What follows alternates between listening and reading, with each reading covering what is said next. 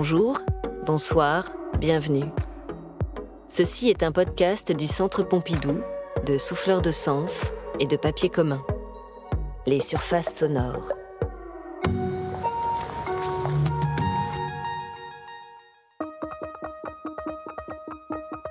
Sonia Delaunay, Le bal Bullier, 1913. Quand nous entrons dans la salle du musée dédié aux œuvres de Sonia et Robert Delaunay, ce tableau est installé sur le mur de gauche, seul, en position centrale. C'est une œuvre de 4 mètres sur 1, tout en longueur, très colorée. Dès le premier regard, elle dégage de l'énergie, du mouvement, du rythme. Une multitude de couleurs se côtoient en des formes géométriques qui s'imbriquent les unes dans les autres.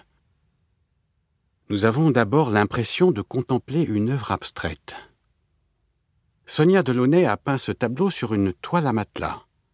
Si les lignes du tissu qui sert de support à la peinture ne sont presque plus visibles, on peut penser qu'elles ont servi à structurer ce tableau comme une partition musicale le balbulier.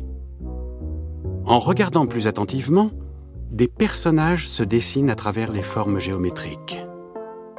Un, deux, trois couples. On voit aussi un homme seul, et même un gilet sans manches qui semble flotter dans le décor indistinct qui se constitue de formes multicolores.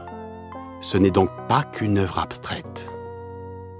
On assiste à une scène de bal comme vu à travers un kaléidoscope. Les couleurs vibrent par contraste les unes contre les autres. Rouge contre vert, violet contre jaune, brun contre blanc. Tout cela tourbillonne. Dans ce corps à corps de couleurs, regardons de plus près les silhouettes qui se distinguent. En position centrale, trône ce gilet qui semble flotter dans l'air.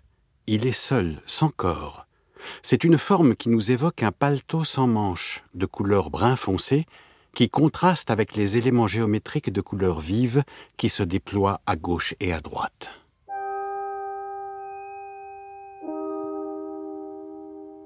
Vers le milieu de la partie droite du tableau, un assemblage de formes courbes et sinueuses suggère la silhouette d'un couple enlacé, et occupe presque toute la hauteur de la toile. Le buste de la femme est constitué d'éléments ovales et d'entrelacs rouge-orangé. Sa tête est un cercle noir, peint en aplat, surmonté d'un arc de cercle violet, un béret peut-être. La forme serpentine de son bras orangé s'enroule autour d'un rond vert. C'est le visage de son cavalier. Un rectangle jaune au-dessus de sa tête nous laisse penser qu'il porte un chapeau. Les formes tout en courbure de son costume vert, cintré de bleu, s'imbriquent et se collent dans celles de la femme. Rouge contre vert, couleur complémentaire. Revenons à notre repère au centre du tableau, le gilet brun foncé. À sa gauche, cette fois-ci, la silhouette d'un autre couple atteint seulement la mi-hauteur du tableau. Plus petit, le duo semble éloigné en arrière-plan. L'homme et la femme s'enlacent et dansent.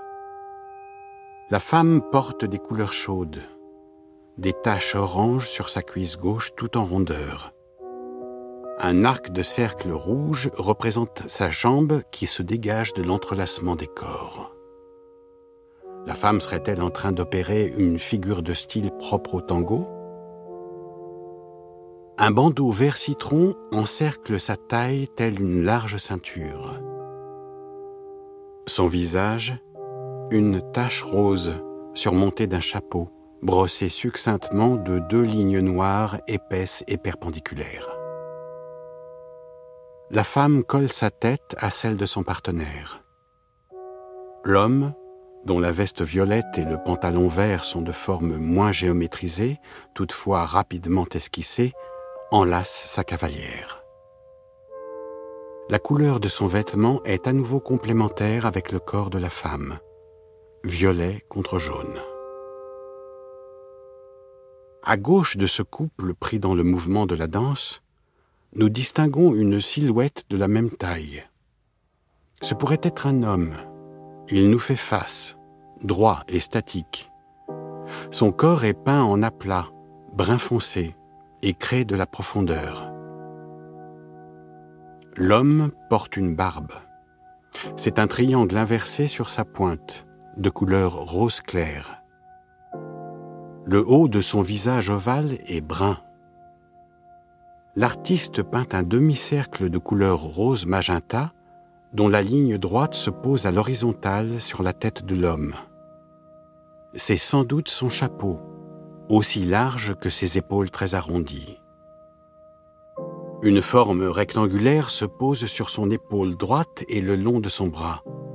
De couleur bleu ciel, elle fait ressortir la carrure de ce personnage qui ne danse pas et observe. À gauche de cet homme, c'est à nouveau un couple qui s'enlace que nous distinguons. À moins que ce ne soit trois fois le même couple, immortalisé en différents endroits et sous différentes lumières, comme une série de photos décomposant le mouvement de la danse. Le format du tableau, tout en longueur, renforce cette impression d'image qui se succèdent. Comme si Sonia Delaunay avait traduit en peinture la technique cinématographique du travelling, où la caméra se déplace pour suivre le sujet filmé.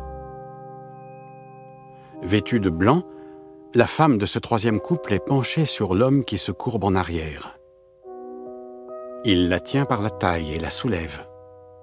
Leur corps est représenté par des formes curvilignes qui s'imbriquent.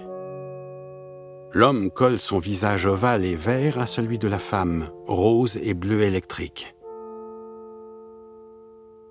Elle porte un chapeau rouge de forme également arrondie, en miroir de celui que porte l'homme, couleur brune. Leur costume crée un contraste lumineux foncé pour l'homme, clair pour la femme, brun contre blanc.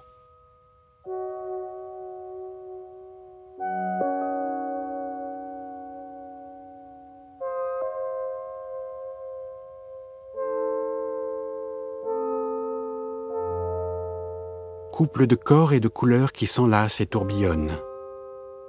C'est peut-être un tango qui les entraîne sur la piste. En haut du tableau à droite, au-dessus du premier couple et du décor abstrait, des formes rondes de couleur claire bleutée pour certaines, orangées pour d'autres, évoquent des globes lumineux. Nous sommes en 1913. Paris est doté d'un réseau électrique depuis la fin du XIXe siècle et cette invention a révolutionné les nuits de la capitale. Cette scène se passe au bal Bullier, haut lieu des festivités parisiennes de la belle époque. Situé dans le quartier de Montparnasse, ce cabaret accueille des artistes comme Picasso, Matisse, Apollinaire. Les Delaunay y ont leurs habitudes. Le couple s'est formé en 1910 et partage leur atelier et leurs travaux. Sonia Delaunay, née Sonia Stern en 1885, est ukrainienne. Arrivée en France, elle fréquente un temps l'Académie de la Palette à Montparnasse, mais préfère rapidement travailler seule. Les couleurs chaudes de ses premières œuvres la rapprochent des fauves. Ses recherches picturales se complètent d'un travail sur le textile avec une première œuvre abstraite en 1911, une couverture pour son fils Charles.